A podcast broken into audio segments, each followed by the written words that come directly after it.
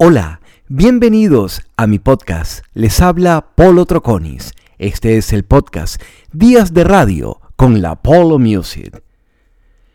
Y en nuestro cuarto episodio, la prueba de locución. En mi caso, la radio siempre me atrapó. Era de los que tenía en mi mesita de noche un radio reproductor para grabar los programas las canciones, lo que me llamaba la atención de la radio. Ojo, vengo de esa generación de las radionovelas, vengo de esa generación de las carreras a través de la radio, cuando digo las carreras, el 5 y 6, del radiotransmisor pequeñito de batería, que era ese gran compañero. Desde pequeño me interesaba mucho lo que tenía que ver con el sonido. En mi casa había equipos de sonido. Por ejemplo, teníamos un reel to reel Ampex, un plato Garrar, lo recuerdo como, como si fuera ayer.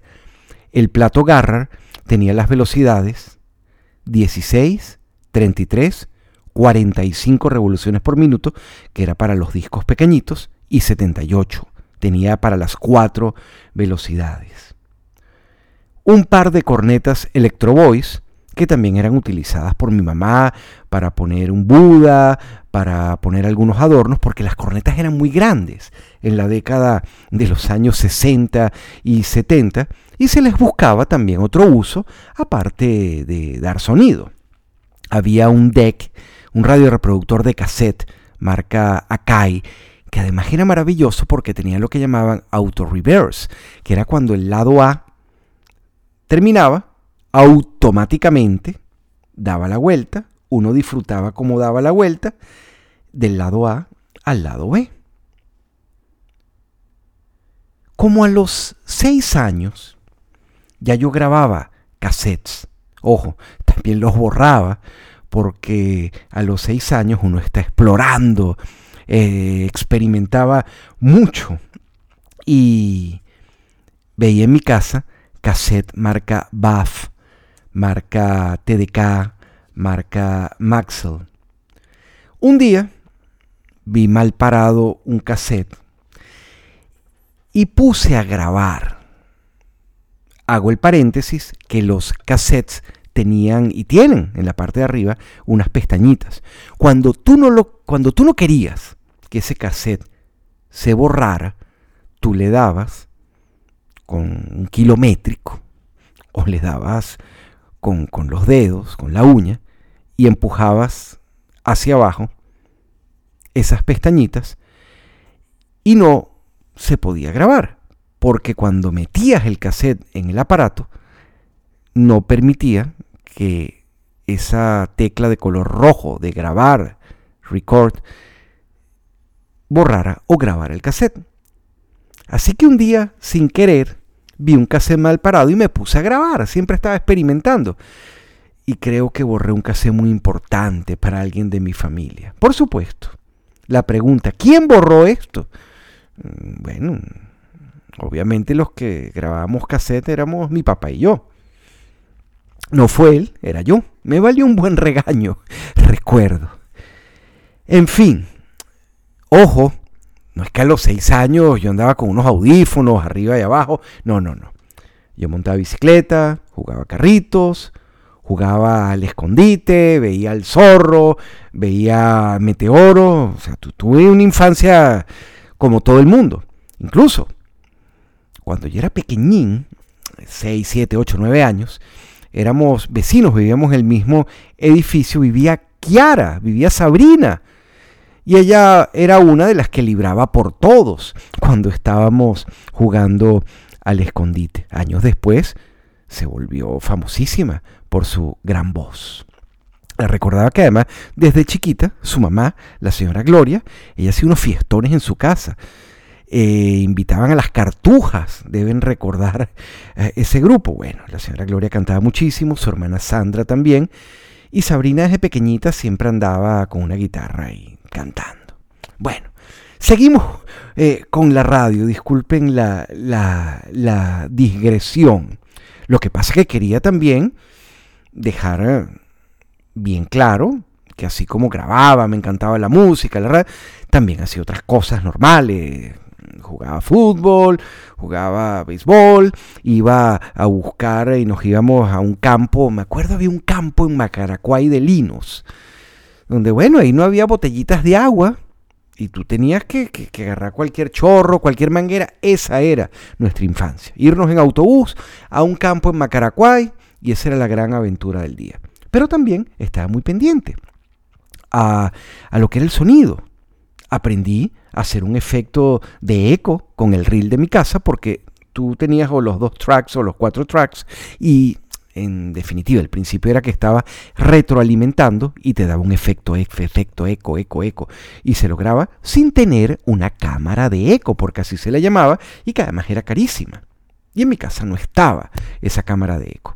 Aprendí a reparar cintas, había un kit eh, que uno con una hojillita la metías en el canal, pegabas el tape y podías reparar cassette, reparaba los riles y siempre mi papá me estaba llamando, hijo, ven acá a reparar. Y ahí fue, y hago toda esta aproximación con el sonido, porque pasaron muchos años, pero la música, crecí con música siempre en mi casa. Está el cuento que les eché de Radio Capital. En mi casa el teléfono era el 360711 y el de Capital era 360710 y caían llamadas equivocadas. Mi papá se vacilaba a la gente que llamaba. Obviamente yo con mi voz de niño eh, no iba a decir que era un locutor, pero la gente decía, mira, pásame el locutorio. no entendía absolutamente nada. Pasaron años y años. Creo que yo tenía ya como 12, 12, 13 años. Y estábamos en un viaje en California, en la autopista 101 íbamos de Los Ángeles a San Francisco. Al mejor estilo de un viaje con Chevy Chase en una country sedan alquilada. Mi mamá, mi abuelita, mis dos hermanos, mi papá y yo. Yo era el más pequeño, soy el más pequeño de la, de la familia. La parte de atrás llena maletas. Y recuerdan que las country sedan tenían dos asienticos. Bueno, a mí me tocaba el asientico atrás al final, lo que llaman en la cocina. Y el visual que yo tenía era ver cómo iba el camino. Tal vez tenía la mejor vista y un poco incómodo, pero iba escuchando radio. Y me preguntaban cuál es la radio. Y yo recomendaba, pongan KROQ o pongan Kiss FM de ley. Y escuchando KROQ, la canción de B-Movie, empecé a jugar de cómo anunciar y además esas siglas, que además casualmente era eh, K-R-O-Q, K-R-O-Q, K-Rock, lo llamaban, una emisora que hoy en día todavía existe, tiene como base Pasadena, en la costa oeste de los Estados Unidos, y yo empezaba ya a jugar, a jugar como era anunciar canciones, anunciar a Devo, anunciar a Billy Idol. Y bueno, eso empezó a generar en mí esas ganas de conocer un poquito más de música, de una u otra manera, y de explicar. Entonces yo anunciaba la hora, despedía las canciones. Eso es uno de esos recuerdos que verdad yo tengo fijados de mi preadolescencia. En mi preadolescencia o la adolescencia formé parte de, de Minitecas porque era el que siempre estaba buscando discos y buscando música diferente. Formé parte de una Miniteca TNT yo no mezclaba, mezclaba era otro compañero, le decían el gordo Eduardo, mezclaba muy bien. A mí me tocaba la parte de música lenta, el set de música lenta que uno lo que hacía era principio y final de la canción. Air Supply, Chicago, era lo que me tocaba a mí, y ya, listo. Eh, formé parte del periódico estudiantil de mi colegio, del San Ignacio, el, EDASI, que era Eco de Alumnos San Ignacio. Acompañé a un amigo, Pascual Bolullo, que hoy vive en Madrid, a hacer los efectos especiales de la agrupación Témpano. Pascual hacía los efectos con, pirotecnia y, él me llevaba y Ahí fue donde tuve la oportunidad de ver uno de esos conciertos de témpano, Alfredo Escalante presentando. Y ahí fue donde me empiezo, digamos, a involucrar. Iba a los ensayos de témpano, a la casa de Gerardo eh, Uvieda, en Macaracuay. Empiezo a involucrarme con las historias de las canciones. En esto estoy hablando de segundo año, tercero, cuarto año de bachillerato. Ya había conocido como se había formado Sentimiento Muerto, que eran mis compañeros de clase, Alberto Cabello, Pablo Dañino, compañeros eh, de promoción. Casi cuando estaba a punto de graduarme, ya yo empiezo a decirle a mis padres que me gustaría ser locutor. Ya de hecho mi papá, mm, fue culpa de él, o uno de los responsables, me llevaba a Capital cuando era chamo. Íbamos, me pedía también el favor de ir a Éxitos 1090, que había un operador, César de Julis, que le grababa los reels, reel to reel, con lo último que había llegado música. Entonces era como nuestra matriz y uno siempre estaba como al día de lo que estaba sonando. Le comento, mira, a mí me encantaría ser locutor. Y ellos me dicen, bueno, mira, hay que hacer un curso, eso cuesta algo de dinero, hay que esperar, no podemos hacerlo todavía. Bueno, me gradúo, comienzo en, en la universidad y de repente mi papá me dice, mira, existe la posibilidad de que hagas el curso. Vamos a hablar con Armando Pompeyo Martínez, locutor de Radio Rumbos, esas voces eh, exquisitas, con dicción perfecta. Era el que daba el curso. El edificio La Línea, en la Avenida Libertador. Hice mi curso, que por cierto Elí, conversando con él en estos días, hizo el curso casualmente también con don Armando Pompeyo Martínez. Hice el curso con ese locutor impecable. El curso consistía en guías escritas, pruebas prácticas, tips de cómo hablar, con un lápiz. Nos poníamos un lápiz y teníamos que hablar así.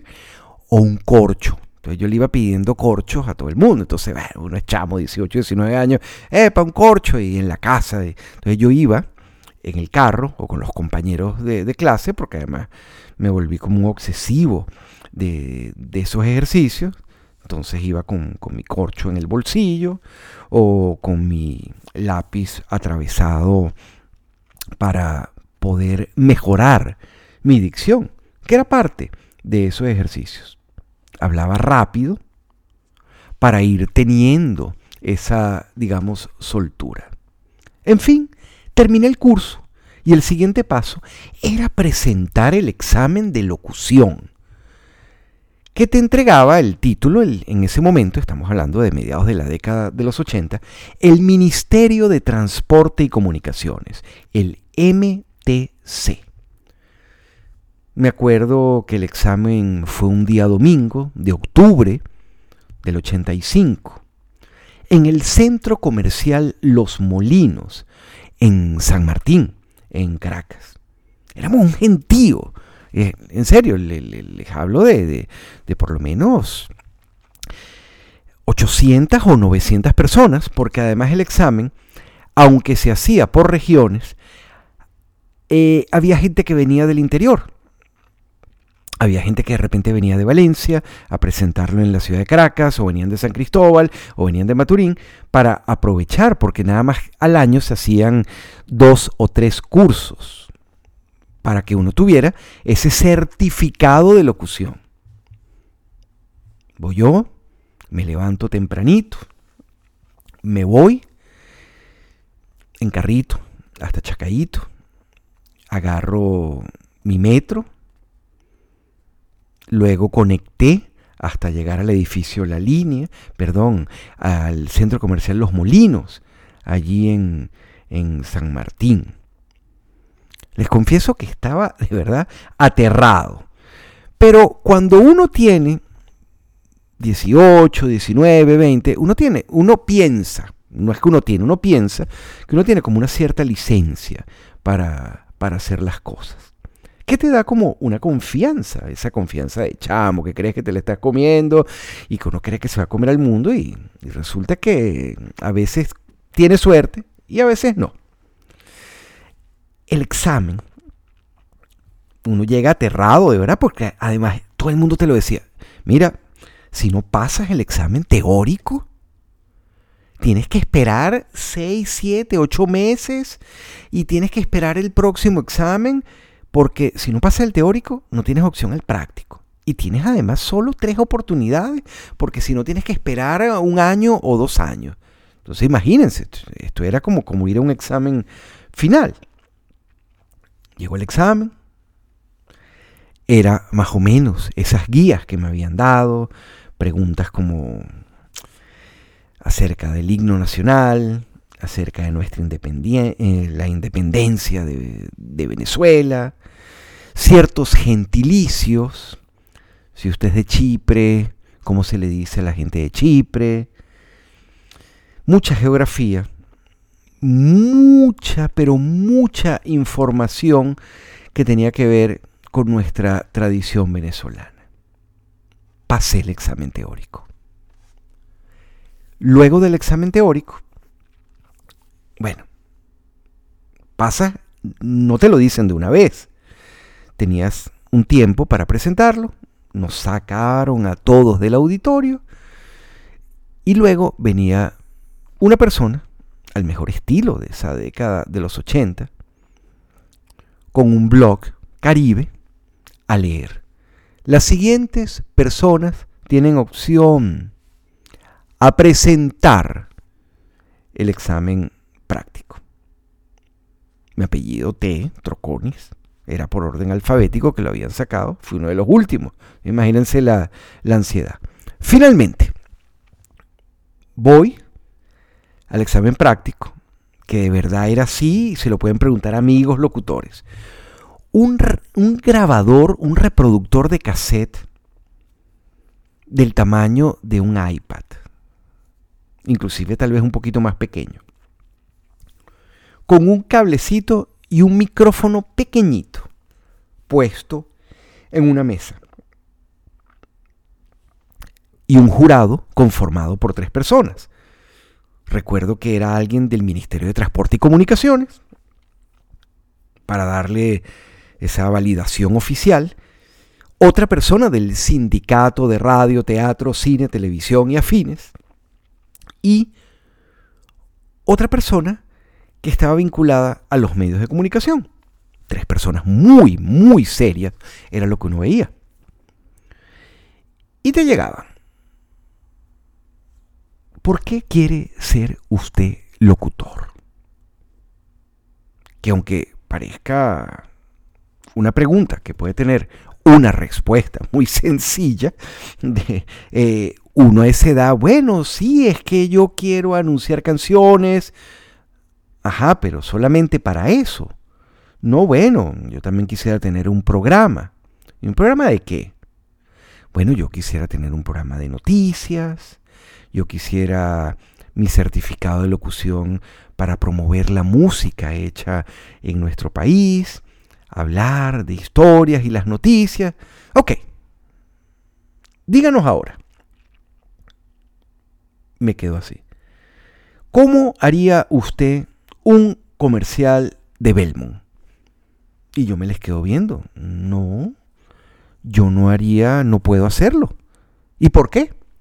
Bueno, porque el reglamento de radiocomunicaciones del Ministerio de Transporte y Comunicaciones es bien claro y prohíbe la mención de licores y cigarrillos en el espectro radioeléctrico. Contesto yo así con, con las palabras técnicas. Se me quedan viendo, los tres se ven y dicen, wow, usted como que le dijeron lo de la conchita de mango, ¿no? Digo, no, eso está en el reglamento. Pusieron una marquita en el papel. Y luego me tocó anunciar una canción que en esa época les encantaba utilizar no solamente un compositor venezolano, sino también eh, algo vinculado a la música académica son esos recuerdos. Te hacían ellas esas preguntas, te grababan, te pedían ese comercial, te daban además un copy con unas palabras bien, pero bien complicadas para que uno tuviera entre los nervios la caída o la oportunidad de no responder o de no pronunciar bien, caer en esa conchita de mango. Al final, pasé mi examen teórico, pasé mi examen práctico y logré obtener, logré obtener mi certificado de locución, que es el 13459. ¡Ey! Yo pensé que ya me iba a comer al mundo. No, no, no, no, no. El proceso no terminaba allí. Luego de ese certificado, ¿ustedes recuerdan el papel sellado, el timbre fiscal? Bueno, luego uno tenía que ir al ministerio para que te entregaran eso como un diploma y con el número. Y después, solo con eso no se podía trabajar. Cuando uno iba a una radio a hacer una prueba de locución, años después me enteré que eso era parte del filtro. Mira, ¿tú tienes certificado? Sí. ¿Y tienes carnet del sindicato? No. Ok, bueno. Después de obtener el certificado de locución en el MTC, fui a averiguar al sindicato que quedaba en Chapellín. Y allí estaba la leyenda, Buchito Osorio, quien por muchos años estuvo a cargo del sindicato de radio, teatro, televisión y afines. Me dan una planilla me dicen que hay que pagar unas, unas cuotas del, del sindicato. Y me dan una planilla donde para poder obtener el carné, afiliarme al sindicato, tenía que tener la firma de cuatro locutores certificados. Obviamente acudí otra vez a 800 papá. Él se llevó la planilla, para que la firmaran conocidos, amigos de él. Se apareció en casa un día y dice, mira, aquí está la primera. Juan Manuel Laguardia, el sargento Fulchola. Imagínense, yo no cabía de, ¿qué? ¿Fulchola la firmó? Sí, sí, sí. Juan Manuel Laguardia fue uno de los que firmó mi, mi planilla para optar al sindicato. La otra era de el gran Iván Díaz Millán, un locutor de noticias famosísimo de CBTV, cadena venezolana de televisión, trabajó también en Radio Capital. Estaba también la de Armando Pompeyo Martínez, quien había sido la persona que me había dado el curso de locución y quise que él estuviera en esa planilla. Y la otra persona que firmó fue Cecilia Ramírez, que en ese momento era una narradora de noticias pegadísima y famosísima de BTV, del Canal 8. Y casualmente, años después, me la encontré trabajando en Univisión, Miami, en el mismo edificio, en el 8551 Northwest 30 Terras. Ahí me encontré a Cecilia. Título en mano, carné del sindicato, dije, me voy a comer el mundo. Me fui a hacer pruebas. Obviamente uno tiene como su lista previa. digo, bueno, mira, me voy a difusora AM790. Prácticamente todos mis cassettes eran grabados allí. El grupo Fahrenheit, la voz de Camero, la voz de Venegas. George Enríquez y Jesús Rodríguez estaban allí. Uno tenía que llegar, rebote no funcionó, pues. Mi prueba no sirvió, no funcionó. Me voy a Tropical, Dial 990. La prueba me la hizo un compañero de la universidad, Telmo Almada, que creo que hoy, en 2019, aún sigue trabajando para Empresas Polar. Y él era DJ, hoy en día también es DJ, de hecho es DJ Almada. Reboté también de Tropical, 99.0 me voy a Capital. La prueba en Capital me la hizo Eli Bravo, quien era asistente de musicalización junto a, a Jesús Rujano. De Capital también rebote. Me voy a Éxitos 1090, El Templo. Ahí trabajaban en ese momento Jesús Leandro, Valdemaro Martínez, Carlos Eduardo Boll, eran las voces.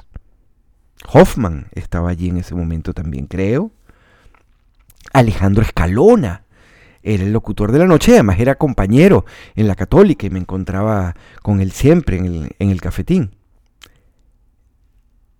Llegó a 1090. El operador fue, lo recuerdo clarito, Freddy Hernández. Me dio unas noticias internacionales, bien difíciles. Años después me enteré que cuando llegaba la gente a hacer pruebas, los operadores que las hacían le pedían al departamento de prensa solo los copy, las noticias internacionales que tuvieran la pronunciación más complicada y más difícil. Nombres rusos, entonces imaginen los nervios que uno tenía, o que tuvieran una pronunciación muy complicada. Me dieron canciones en inglés, ahí, no estaba Frank Quintero, ahí no estaba Giordano, ni el grupo Aditus. Una de las canciones me acuerdo que era Club Nouveau y Lennon Me obviamente con los nervios, yo terminé diciendo eh, Clunovau y Lean on Me, entre otras cosas, en esa prueba en 1090. Fue un desastre. La prueba fue un, desastre porque además 1090 en ese momento de verdad era el templo. O sea, yo estaba haciendo la prueba y, uno, y uno, se sentía que estaba en el, en el sitio, en el lugar, porque además era así. Las radios del momento eran, digamos, las, las que tenían mayor audiencia eran éxitos 1090 Caracas 750 y Radio Capital. En 1090 no solo reboté, el gerente de producción en ese momento, Ricardo Sarmiento, eh, me dijo, porque siempre uno tenía la opción de pedir la respuesta, ellos te decían, no nos llames, nosotros te llamamos, pero en el caso de 1090 yo dije, vale, yo, yo, quiero saber eh, qué hice mal. Y Ricardo me dice, chamo, mira, se ve que tú tienes muchas ganas de hacer esto, pero pero te tienes que preparar más, aquí solo están los mejores. Una cosa de pan, tú, no, has pensado en dedicarte a hacer otra cosa, eh, por lo menos mientras tanto. Ojo, años después Ricardo y yo fuimos compañeros en SPI Discos, él trabajó en FM Center, llegó a ser director de FM Center, trabajó también en Sony Music, muy pana, pero eso fue lo que me dijo en ese momento Ricardo. Ojo, mi prueba fue un desastre. Pero eso fue lo que me dijo Ricardo en ese momento. Le di una pausa a eso de comerme el mundo y yo quiero ser locutor. Y dije, bueno, mira, déjame seguir practicando, déjame escuchar un poquito más de radio y déjame ver qué hago. Yo había ido a todas esas radios a hacer pruebas. Y dio la casualidad que cada vez que iba me encontraba un personaje disquero, Chichilo. Chichilo es Alberto Quevedo, quien hoy lleva un programa de salsa en una emisora de Puerto La Cruz. Y él me vio y me dice, chamo, ¿tú quieres trabajar en un sello disquero? Porque te veo que, mira, conoces a los musicalizadores, conoces a las recepcionistas de las radios, porque yo me tiraba el plantón esperando la, la oportunidad en las recepciones de la radio. Y le dije, bueno, sí, quiero, quiero trabajar. ¿Y en qué consiste? Bueno, no, yo te voy a unos discos, tienes que tener unas metas y llevar esos discos a los musicalizadores. Como ya veo que conoces dónde, cuáles son las direcciones de la radio y te los conoces a todos, ya tienes parte de tu trabajo hecho.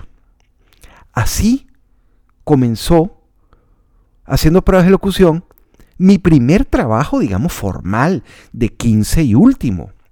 Con el sello SPI Discos fui promotor del grupo venezolano 2020, de los grupos españoles Duncan Du y de El Último de la Fila. Y también del grupo Cian de, de Venezuela y de Gregorio Rivero, también artista venezolano. Ey, y por esas cosas de la vida, llevando unos discos a Caracas 750, a donde yo no había hecho prueba de locución, porque en ese momento estaban Julián Isaac, Paul Esteban, y yo decía, no, esas voces.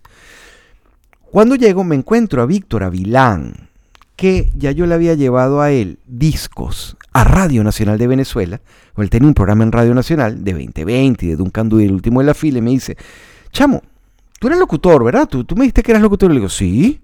Me dice, ¿tú no quieres hacer una prueba aquí? Ah, no me vacile. Dice, no, no, no, no. Vamos a abrir 92.9 y vamos a migrar las voces de acá. Julián, Paul Esteban, Víctor Hugo, o sea, las grandes voces, las vamos a llevar al FM y queremos hacer algo alternativo. Y cuidado, sin eso alternativo, sacamos algunas voces para el FM. Yo ni pensaba trabajar para un FM en, en ese momento. Resultó que hice la prueba en Caracas 750. Le dieron oportunidad a 300 personas. Hicieron un filtro de 300, bajaron a 200. De 200 a 100. De 100 picaron a 30. De 30 picaron a 15. Y de 15 terminó el corte en 5 personas. Santiago Duarte, locutor comercial famosísimo, identifica Telemundo, entre otras cosas. Leopoldo González, quien es eh, locutor para HBO. Estaba Rómulo Chacón, amigo, locutor. Eh, él venía de Maracay, una gran voz, hizo carrera en radio también. Otro amigo que presentó también allí, Alfonso González, y este servidor. Quedamos cinco personas. A los cinco nos entrenaron en Caracas 750.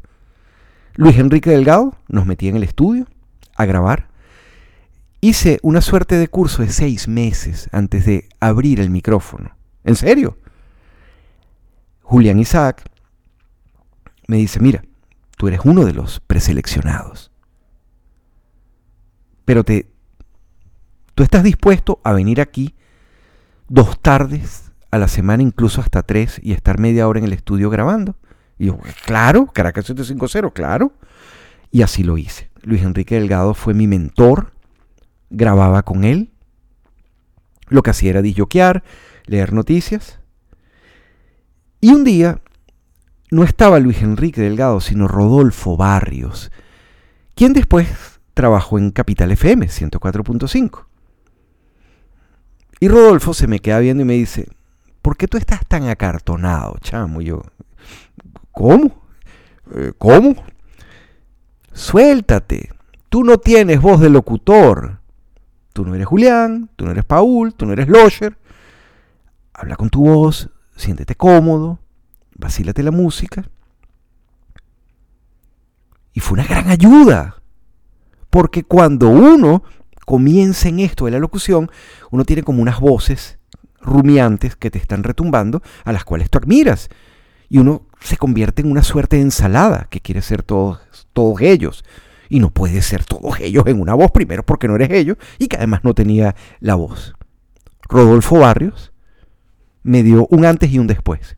Empecé a disfrutar, empecé a dejar el engolamiento que uno tenía a través de Caracas 750, porque era así, era, era así los inicios porque uno decía, bueno, era lo que uno venía escuchando y dice, no vale, aquí queremos otra cosa, hazlo como tú lo sientes, disfrútate, vacílate la música.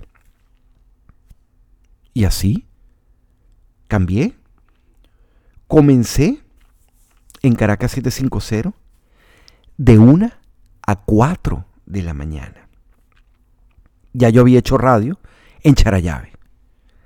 Pero Caracas 750 significó para mí trabajar en Caracas, trabajar en Caracas 750, y mi primer turno, mi primera guardia fue de 1 a 4 de la madrugada. Recuerdo que me tocó Steam, me tocó Winning Run, eh, entre esas primeras canciones.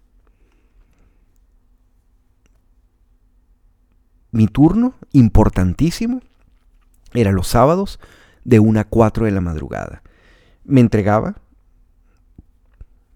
la gran voz de Rogelio Lezama, que hacía una guardia en Caracas 750 de 10 de la noche a 1 de la mañana y yo llegaba de 1 a 4. Cuando me tocaba hacer los viernes, me entregaba Alfredo Escalante, Caracas 750 en el paraíso. Ya había estado en Radio Armonía, iba todos los domingos con el sonido de los 80, la radio donde yo acompañaba a Jesús Rivero Bertorelli, quien hoy trabaja para el Pitazo, conocido también, trabajo en la Mega, en KGFM. Yo lo acompañaba en Radio Armonía, llevaba los discos Hasta que Achú, Jesús, un día me dijo, Polo, yo no, no, no quiero venir más para acá. Nos íbamos en un Chevet que él tenía, nos parábamos a comprar a veces un ponqué, un rico mal, una malta y unas hallaquitas de maíz ahí en la encrucijada de Charayave. Ese era el paseo. Y yo llegaba a la radio de Charayave, a veces me tocaba un domingo, y no había micrófonos. Y yo, ¿y los micrófonos? No es que estamos transmitiendo un juego de softball que está vendido. Y nada más tenemos acá los dos micrófonos de la cabina y los utilizan los locutores. Ah, ok. Espera los que ellos ya vienen. bueno. Mira, aquí voy a poner un disco mientras. ¿Y la aguja? No, la aguja se la llevaron al pico del dueño que está abajo. Yo, ok. Un día llegué y no había aire acondicionado. Los aires acondicionados de esa época eran aires acondicionados de muro, de pared. Entonces quitaron y quedaba el hueco. Entonces mientras yo transmitía, estaba el heladero de Tío Rico sonando sus campanitas. O pasaba la marchantica de F. Y eso se escuchaba al aire. Pero yo disfrutaba y gozaba un mundo. El programa en Radio Armonía se llamaba El Sonido de los 80. Lo hacía los domingos de una de la tarde a 4. Me llevaba los reels que me grababan, me llevaba mi música, ponía YouTube, ponía The Smith. Y mi primer sponsor fue McDonald's, porque Lorenzo Bustillos era muy amigo de mi papá y mi papá le dijo, vamos a ayudar a Polito. Y Lorenzo me consiguió una pauta. Y tuve que ir a Ars Publicidad a buscar el copy. Y ese fue mi primer gran cliente, porque ya yo había hecho otros dos comerciales para Radio Armonía.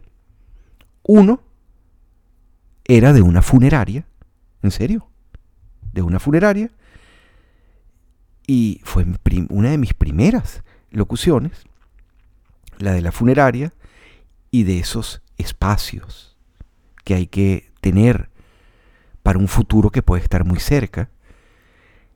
Y el otro era de una peluquería que me lo consiguió un, un operador de radioarmonía y tuve que compartir porcentaje con él. La radio se quedaba con el 50 y el otro 50, 25 para mí y 25 para la persona que lo consiguió por yo hacer la voz de esa peluquería. Prueba de locución. Inicios. Me quería comer el mundo. Me fajé. Madrugadas. Radio Armonía Charayave, a quien agradezco todos esos domingos y todas esas oportunidades. Incluso una vez fui con los amigos invisibles, nos fuimos desde Santa, desde San Luis, desde la casa de Cheo o de Richard Bailey, uno de los dos estaba por allí en, San Luis, y llegamos a la radio para la entrevista y se había ido la luz. No se pudo hacer la entrevista. Me llevé a Sentimiento Muerto para allá. Me llevé también a Desorden Público, a ese programa. Agradezco las madrugadas, agradezco esos cafés a medianoche de un termito que me preparaba mi abuelita y mi mamá, yo llegaba a las once y media de la noche a, a Caracas 750. A veces me dejaba mi papá. A veces me, me, llevaba un gran pana, Miguel Urdaneta. Me dejaban y se iban de rumba. Y yo me quedaba trabajando en la radio. Yo salía luego, el turno terminaba a las 4, pero sin carro, ¿a dónde ibas a ir?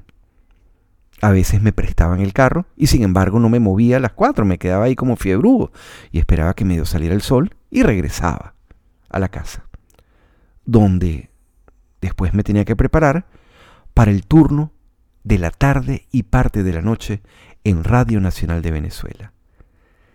De Radio Nacional de Venezuela, la tarde y parte de la noche, tenemos que dejar un podcast, porque allí, de una u otra manera, comenzó esa pasión por el rock hecho en nuestro idioma. Esas entrevistas con Cerati, con Miguel Mateos, con La Unión, ese amor y esa pasión por la música hecha en nuestro idioma, viene del canal ligero 630M de Radio Nacional de Venezuela. Gracias por compartir conmigo. Gracias por escucharme. Gracias por suscribirse a este podcast. Días de radio. Polo Music.